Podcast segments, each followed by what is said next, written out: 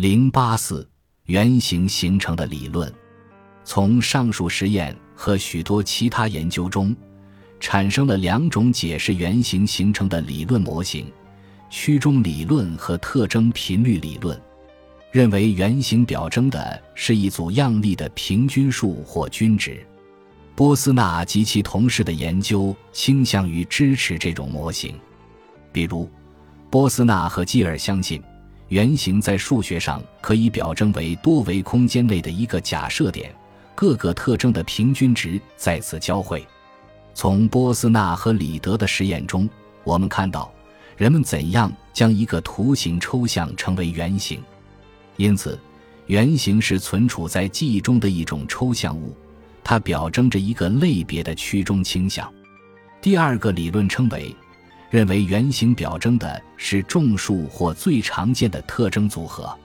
弗兰克斯等人、纽曼以及索尔索等人的实验都支持该模型。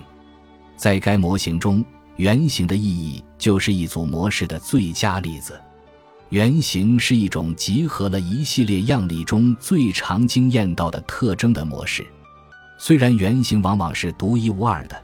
因为它由特征的一种独特的组合方式构成，但是特征本身却是被经验过的。特征是原型的组件。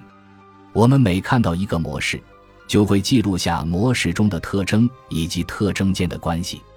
然而，根据特征频率模型，原型引入之后，个体会相信自己曾经见过这个图形，因为记忆中已经存储了这些特征。